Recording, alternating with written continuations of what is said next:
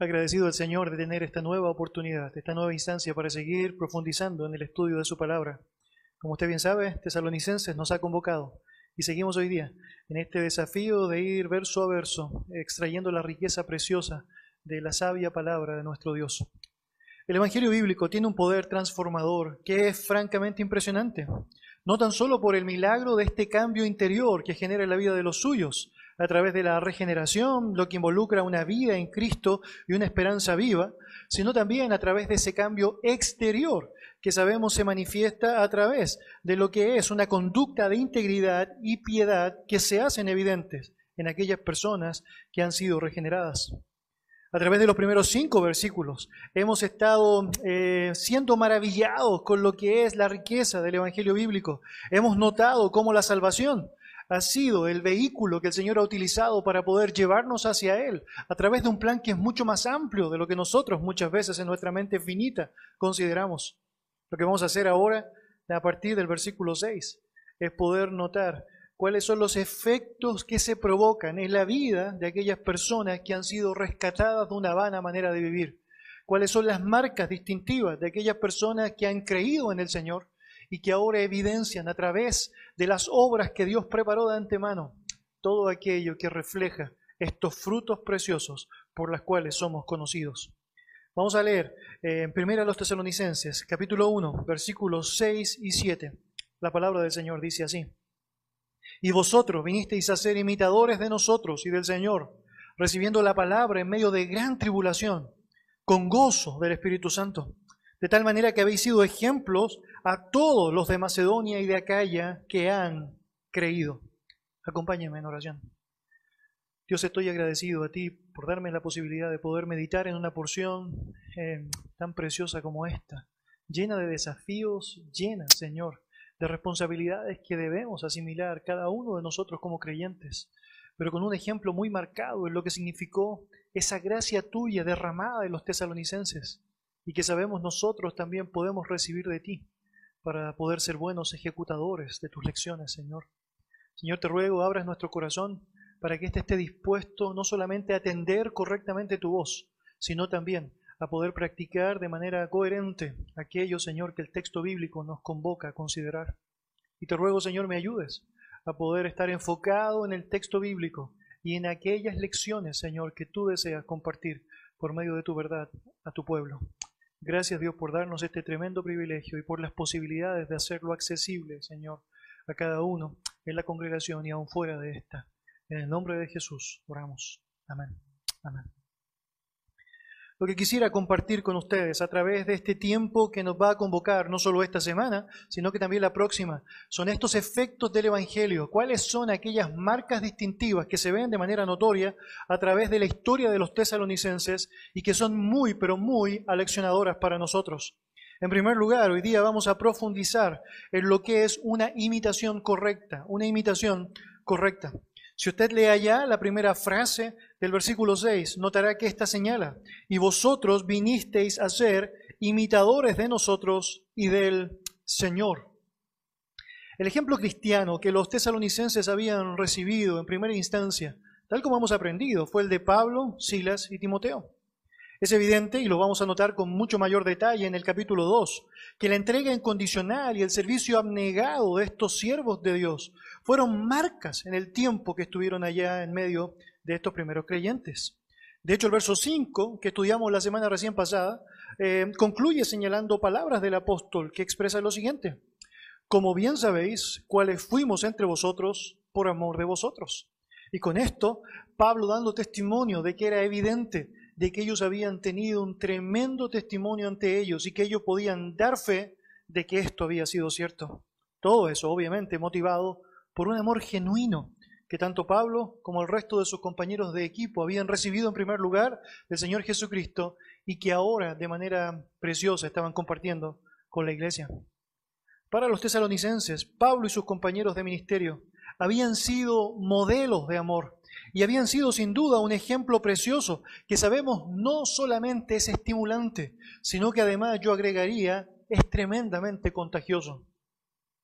Pablo reconoce en el texto que los cristianos tesalonicenses habían llegado a ser imitadores de él y de sus compañeros de equipo. ¿Y cómo no serlo si el carácter de estos siervos de Dios era el fiel reflejo del carácter de su Señor? De hecho, Pablo utiliza una frase en donde manifiesta una conexión preciosa, tremenda, de lo que es la realidad de los creyentes que aprenden de líderes piadosos que han fundamentado su testimonio en el ejemplo de Jesucristo. El texto otra vez dice, vosotros vinisteis a, vinisteis a ser imitadores de nosotros y del Señor. Permítame compartir con usted elementos trascendentes de lo que es esta mimetización correcta. En primer lugar, según el texto bíblico, hay un gran principio que podemos comprender en relación a un liderazgo que es modelador. Pablo bien pudiese haber dicho simplemente lo siguiente, y vosotros vinisteis a ser imitadores del Señor. Y con esto no habría faltado a la verdad. Pero antes de señalar a Cristo o al Señor, él menciona que vosotros vinisteis a ser imitadores de nosotros y del Señor. Y con eso manifiesta lo que debería ser el entendimiento correcto de un liderazgo bíblico, un compromiso tal con una identificación con Cristo que manifiesta que aquellos que te imitan finalmente están imitando al Señor. Nos parece muchas veces impresionante leer versículos como el que encontramos allá en 1 Corintios 4:16, en donde Pablo está diciendo, por tanto ruego que me imitéis. O el 1 Corintios capítulo 11, versículo 1, que comienza señalando lo siguiente, sed imitadores de mí, a lo cual el apóstol agrega, así como yo, de Cristo. Y es porque lejos de ser estas frases una señal de arrogancia, son más bien una marca de la asimilación correcta del privilegio y la responsabilidad bien entendida por el apóstol Pablo. Una marca de privilegio y responsabilidad que debería ser bien entendida por cualquier líder cristiano que se asume como tal. Pablo sabía que había personas en su entorno que le estaban mirando y notaban lo que él estaba proyectando por lo tanto, su anhelo máximo era proyectar correctamente a Cristo. A mí me encanta la ilustración natural de la luna, la cual siendo mucho, pero mucho más pequeña que el sol, y sin tener luz propia, lo que hace es reflejar la luminosidad del sol. Un liderazgo modelador sabe que es muchísimo, pero muchísimo más pequeño que su Señor, pero asume con convicción que debe reflejarle a Él que debe reflejarle a Él. Es importantísimo que aquellos que estamos en el liderazgo asimilemos nuestra responsabilidad de ser ejemplos de la Grey, ejemplos de los creyentes. La Biblia está llena de lecciones al respecto. Pablo, por ejemplo, señalándole a Timoteo en 1 Timoteo 4:12, sé ejemplo de los creyentes en palabra, conducta, amor, fe y pureza. El mismo Pablo convocando a Tito a considerar esta misma realidad en el capítulo 2, versículo 7 de esta carta, muéstrate en todo como ejemplo de buenas obras. Los recién convertidos solo serán capaces de ver e imitar a Cristo a medida que lo vean reflejado en aquellos que son sus líderes. Tristemente, en contraposición, debemos reconocer que muchas malas e injustas impresiones del Señor han sido asumidas por personas al ver líderes que no son íntegros, son necios e hipócritas. Es tanto el peso puesto en la importancia de ser líderes modeladores en las escrituras, que no debe sorprendernos que el Nuevo Testamento esté lleno de exhortaciones no solo a seguir el ejemplo de nuestro Señor Jesucristo, sino también el ejemplo de aquellos que son buenos imitadores de Él. Leo para ustedes algunos textos, como por ejemplo Filipenses capítulo 3, versículo 17. Hermanos, sed imitadores de mí y mirad a los que así se conducen según el ejemplo que tenéis en nosotros. Segunda Tesalonicenses capítulo 3, versículo 7 al 9. Pablo dice, porque vosotros mismos sabéis de qué manera debéis imitarnos, pues nosotros no anduvimos desordenadamente entre vosotros, ni comimos de balde el pan de nadie sino que trabajamos con afán y fatiga día y noche para no ser gravoso a ninguno de vosotros, no porque no tuviésemos derecho, sino por daros nosotros mismos un ejemplo para que nos imitaseis. Hebreos capítulo 6, versículo 12. A fin de que no os hagáis perezosos, sino imitadores de aquellos que por la fe y la paciencia heredan las promesas. Hebreos capítulo 13, versículo 7. Acordaos de vuestros pastores o vuestros guías que os hablaron la palabra de Dios. Considerad cuál haya sido el resultado de su conducta e imitad su fe. Mis hermanos, es muy interesante cuando notamos la descripción bíblica y esta convocatoria que no puede ser eludida por el liderazgo. Estamos siendo expuestos a un montón de personas que están viendo cuáles son las formas en cómo nos movemos, la manera en cómo nos relacionamos con otros, la forma en cómo exhalamos aquello que motiva nuestro corazón. Y sin duda, Cristo debería ser la impresión primaria que debería resaltar allá. Es tan consistente toda esta enseñanza en el marco bíblico que el propio apóstol Pedro está dando énfasis a esto en sus epístolas. Tenemos allá la descripción, por ejemplo, en el capítulo 2, versículo 21 de su primera epístola, señalando que Cristo dejó un ejemplo para que sigamos sus pisadas. Y con esto señalando otra vez que la meta final de la vida correcta está arraigada en el Señor. Obviamente los líderes deben aprender, deben aprender de buena manera el ejemplo que Jesucristo ha enseñado. De hecho, el mismo Pedro está diciendo al finalizar esta primera carta, capítulo 5, versículo 3, que los pastores deben ser ejemplo del rebaño, ejemplos de la grey. Por lo tanto, tenemos en las escrituras y en este texto una cadena de influencia que es impresionante. Los líderes de la congregación, que es de suponer tendrán mayor conocimiento y eh, entendimiento de la ética bíblica, van a estar imitando a Cristo, viviendo como Él, siendo un ejemplo vivo a los demás en su comportamiento y conducta, y los demás, el resto de la congregación, tiene la responsabilidad de imitarles a ellos, tal como ellos imitan a su Señor. Por lo tanto, en primer lugar, tenemos allá un entendimiento claro de lo que es un liderazgo que es modelador y que asume esa responsabilidad de ser la marca, el estándar de santidad de Cristo en su vida, para obviamente llevar adelante lo que es su función en el cuerpo de su Señor. Un segundo aspecto en este engranaje de imitación es precisamente aquello que notamos como una congregación que lo asimila, una congregación que lo asume. Pablo está reconociendo a los tesalonicenses por su capacidad de emular el ejemplo aprendido ellos habían abrazado el Evangelio que había sido predicado por los apóstoles, pero también habían imitado su estilo de vida. Y por medio del ejemplo de los misioneros, habían llegado a ser imitadores del Señor. De ahí el orden de este versículo. Primero, imitan a Pablo, a Silas y a Timoteo, y como consecuencia llegaron a entender y seguir el modelo de Jesucristo. Mis hermanos, Dios nos anima a mirarle a Él. Y es una bendición enorme cuando hay líderes que proyectan precisamente esta integridad divina. Pero siempre todos tenemos una responsabilidad de vivir como nuestro Señor. Primera de Juan, capítulo 2, versículo 6, señala lo siguiente. El que dice que permanece en Él debe andar como Él anduvo. Y con esto, la palabra nos enseña la importancia vital de una vida transformada que no solo ha dejado malas prácticas que podrían ser notorias y contadas, sino que además ha adoptado una manera correcta de vivir. No solo dejaste aquello que estaba mal, sino que asimilaste aquello que era correcto. Y lo mejor que puedes asimilar cuando vienes al Evangelio es a Cristo mismo, su ejemplo, su testimonio, su vocación por Él. Si vamos al contexto de la iglesia primitiva, notaremos que este apodo, cristianos, precisamente se asignó a los primeros creyentes porque su enseñanza y su ejemplo estaba basado en Jesucristo. Pequeños Cristos era la catalogación burlesca en ese contexto. Bueno, de alguna u otra manera, esa realidad de pequeños Cristos debería ser también nuestro desafío, nuestro anhelo.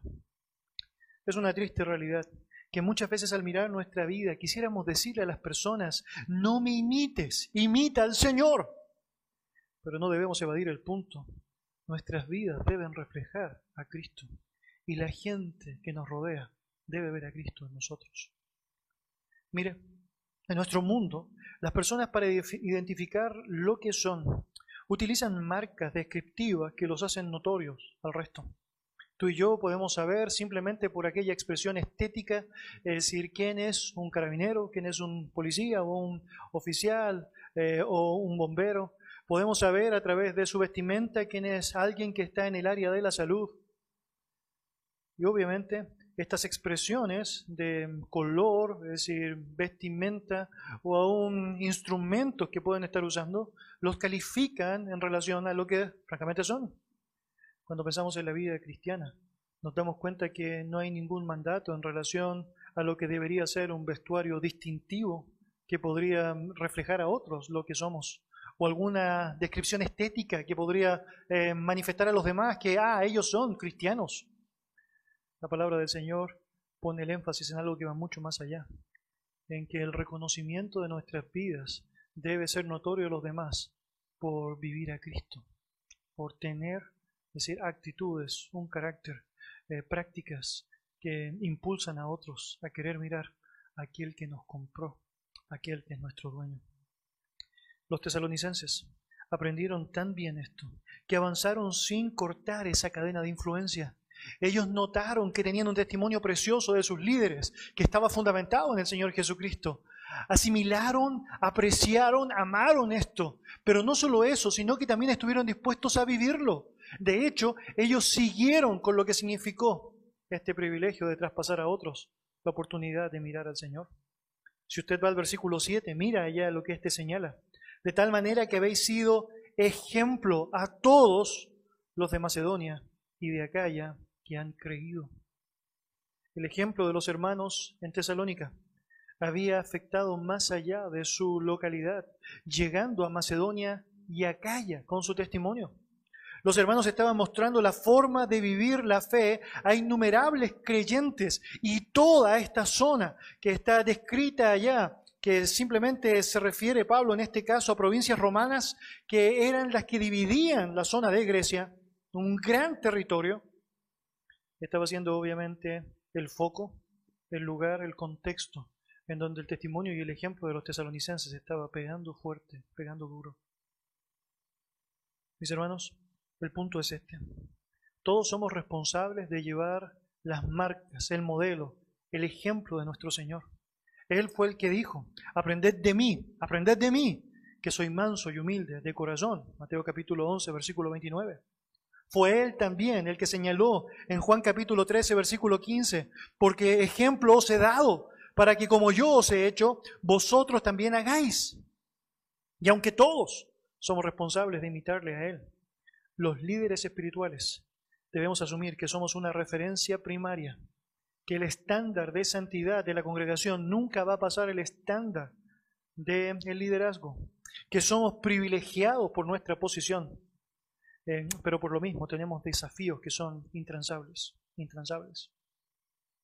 Hasta este punto, el Señor nos ha convocado a considerar estos engranajes maravillosos que nos hablan de imitaciones correctas. Por un lado, un liderazgo que es modelador. En segundo lugar, una congregación que asimila aquello y que vive de esa misma manera. En tercer lugar, permítame a través del texto mostrar cómo de manera esencial los tesalonicenses evidenciaron esta imitación, este ejemplo en que los convocaba a Cristo. Ya hemos aprendido que Pablo y su equipo misionero se presentaron como ejemplo del Señor a los tesalonicenses. Eh, y lo aprendieron muy bien los hermanos de allá. Ahora, ¿cómo esto fue resaltante? ¿Cómo esto se hizo notorio? Versículo 6 nos da la respuesta. Dice el texto, y vosotros vinisteis a ser imitadores de nosotros y del Señor, recibiendo la palabra en medio de gran tribulación, con gozo del Espíritu Santo. Los tesalonicenses recibieron la palabra con gozo en tiempos peligrosos. Y cuando tú desglosas el detalle de lo que aparece descrito como su contexto de conversión y sus primeros pasos como creyentes, te asombra notar la relación directa que tiene esto con lo que fue el testimonio tanto de Pablo y su equipo misionero, como lo que es el ejemplo mismo de Cristo. Hay varios aspectos aquí que son bellos de asimilar. En primer lugar, nota la recepción de la palabra. Mire, todas las referencias escriturales al respecto nos señalan que esta frase va mucho más allá que un mero asentimiento eh, intelectual. Recibir la palabra es una aceptación de esta como una norma de fe y conducta para el creyente. Las escrituras no solo deben ser aceptadas como la verdad de la salvación, sino que deben ser también asimiladas permanentemente como la ayuda eficaz para la santificación. Fue nuestro Señor Jesucristo quien, citando las Escrituras, señaló, escrito está en Mateo capítulo 4, versículo 4, no solo de pan vivirá el hombre, sino de toda palabra que sale de la boca de Dios. Y sabemos que Jesús no solo creyó este texto, sino que lo hizo vivo en tiempos angustiosos. ¿Recuerda ya en el desierto siendo tentado por Satanás? No se trata de aquello que puede alimentarte y que luego te vuelve a dar hambre. Se trata de la palabra viva de la cual podemos alimentarnos y obviamente tener todo lo necesario para estar satisfechos. Por lo tanto, el privilegio tesalónico y de todos los creyentes en la historia es el de desear, comer, digerir, asimilar la palabra viva, aún en tiempos difíciles. El texto nos señala que ellos recibieron la palabra en medio de gran tribulación, con gozo del Espíritu Santo. No solo ellos están recibiendo la palabra, sino que lo están haciendo en tiempos y en contextos complejos. Y con esto también están imitando lo que significa la enseñanza cristiana de la historia. Creer en Cristo y sufrir por Él son dos experiencias que suelen ir juntas. Filipenses capítulo 1, versículo 29 señala, porque a vosotros os es concedido, a causa de Cristo, no solo que creáis en Él, sino también que padezcáis por Él.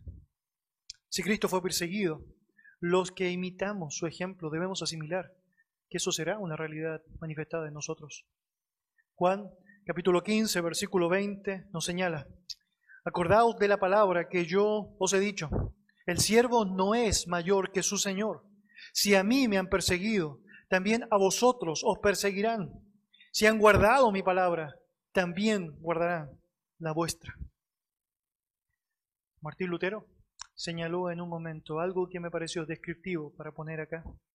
Si Cristo llevó una corona de espinas, ¿cómo habrían de esperar sus seguidores solamente una corona de rosas?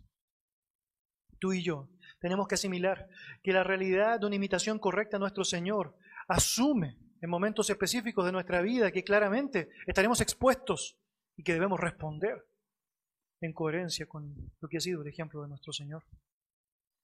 Nos corresponde, por tanto, disponernos a toda clase de oposición. En primera de Pedro, capítulo 4, versículo 1, el texto bíblico dice, puesto que Cristo ha padecido por nosotros en la carne, vosotros también armaos del mismo pensamiento. Si Él lo sufrió, bueno, eventualmente nosotros también lo tendremos que sufrir. En el caso de los tesalonicenses, los mismos judíos eh, habían hecho para ellos la vida imposible. Los misioneros habían experimentado lo que había sido la persecución hasta Berea. Eh, y obviamente sabemos, estos judíos no iban a quedar tranquilos a los nuevos convertidos. Sin duda el trato injusto que el libro de los Hechos nos narra que experimentó esta iglesia al comienzo, entre otras, es decir, tomando preso a Jasón y los demás creyentes en la historia de la llegada del Evangelio allí. Solo fue este el primer episodio de un largo tiempo de persecución que tuvieron que soportar allá estos jóvenes creyentes. Pero la afrontaron con valentía, a sabiendas de que seguían así las pisadas de Cristo y los apóstoles que se habían presentado a ellos como ejemplo. La palabra usada para tribulación, eh, en griego, se traduce como aflicción, angustia, sufrimiento y describe una presión intensa, la que sabemos los tesalonicenses se enfrentaron correctamente, solo, como dice el texto, por la obra preciosa del Espíritu Santo. Y con esto vemos allá cómo se ahonda mucho más lo que es este ejemplo precioso que ellos adoptaron. Ellos lo hicieron. Todo esto en el contexto terrible y doloroso que tuvieron que enfrentar con una actitud correcta. La adversidad fue afrontada por los tesalonicenses, sostenidos por el gozo dado por el Espíritu Santo. Se nos dice acerca de Jesucristo que fue por el gozo puesto delante de él cómo pudo soportar la agonía de la cruz. Y se nos invita, de hecho, en el libro de Hebreos a seguir su ejemplo. Leo para ustedes Hebreos capítulo 12, versículo 2 y 3, que señala, considerad pues aquel que soportó tal, tal contradicción de los pecadores o hostilidad de los pecadores contra sí mismo, para que vuestro ánimo no se canse hasta desmayar. Pablo y Silas habían experimentado precisamente esa misma clase de gozo en tiempos angustiosos. ¿Recuerdas ya la historia? En Filipos, dentro de la misma zona en donde se encontraba Tesalónica. Ellos están siendo apresados, humillados, maltratados, azotados. Y dice el texto bíblico en el libro de Hechos capítulo 16 que ellos están cantando con gozo, con gozo. ¿Sabe por qué? Bueno, según el texto, la obra del Espíritu Santo, la obra del Espíritu Santo. Igualmente cuando Pedro y los demás discípulos de nuestro Señor son azotados por orden del Sanedrín, en Hechos capítulo 5, dice la palabra del Señor que ellos salieron de la presencia del concilio gozosos de haber sido tenidos por dignos de padecer afrenta por causa del nombre, del nombre. Así pues, tanto Cristo como los apóstoles son modelos a seguir a causa del gozo que conocieron en medio de las aflicciones. Cristo mismo enseñaba a sus discípulos acerca del gozo y de la paz que puede venir al creyente aún cuando las circunstancias son adversas. Y claramente los tesalonicenses habían aprendido muy bien de aquello. Leo para usted Juan capítulo 16, versículos 22 y 23, las palabras de Cristo a los suyos y que nos deben ser de mucho ánimo a nosotros también en momentos difíciles. También vosotros ahora tenéis tristeza, pero os volveré a ver y se gozará vuestro corazón y nadie os quitará vuestro gozo.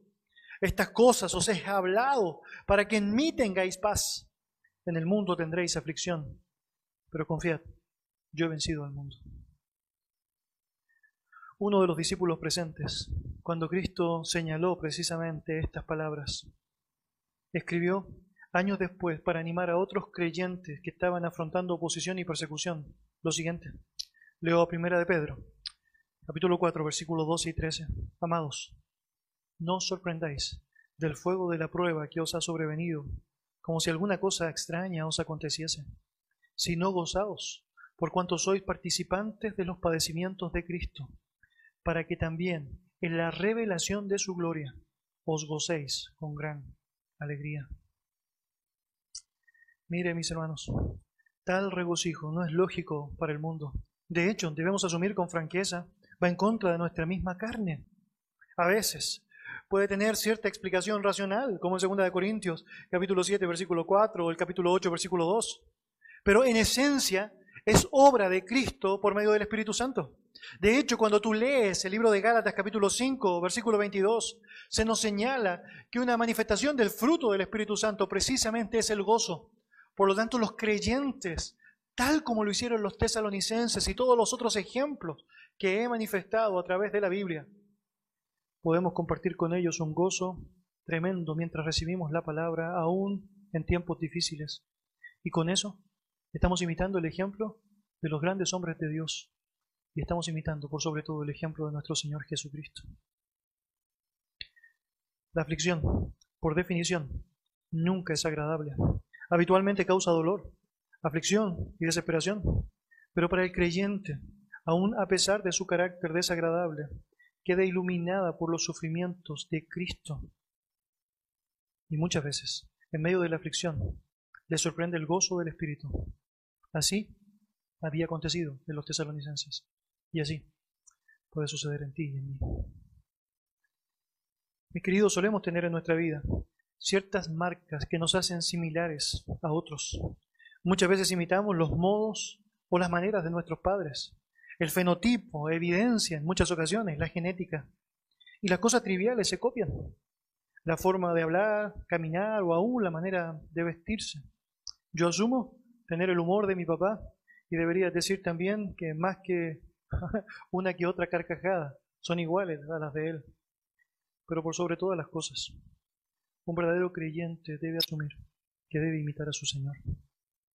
A través de este texto hemos notado cómo se hace trascendente el hecho de que tú y yo apreciemos y evaluemos nuestra vida a la luz de lo que el texto bíblico nos convoca a considerar. Cristo es el ejemplo, es decir, maravilloso que Dios nos ha permitido tener en esta vida. A Él debemos seguir, a Él debemos imitar. Y es un gran privilegio cuando los creyentes estamos dispuestos a llevar ese ejemplo en nuestra vida y cuando notamos que otras personas si ven a Cristo en nosotros y quieren conocer a ese Cristo que ha cambiado nuestros actos. Vamos a orar.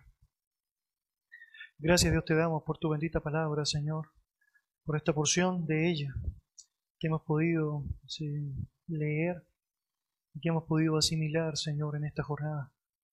Dios, gracias por cada uno de nosotros y el privilegio que tenemos de poder mirarte a ti en una jornada como esta, en donde nuestras casas, Señor, estamos tomando tu palabra y asimilando, Señor, como esa gran verdad de una imitación correcta al Señor Jesucristo debe ser nuestra vocación como cristianos. Ayúdanos, Señor, a hacerlo notorio.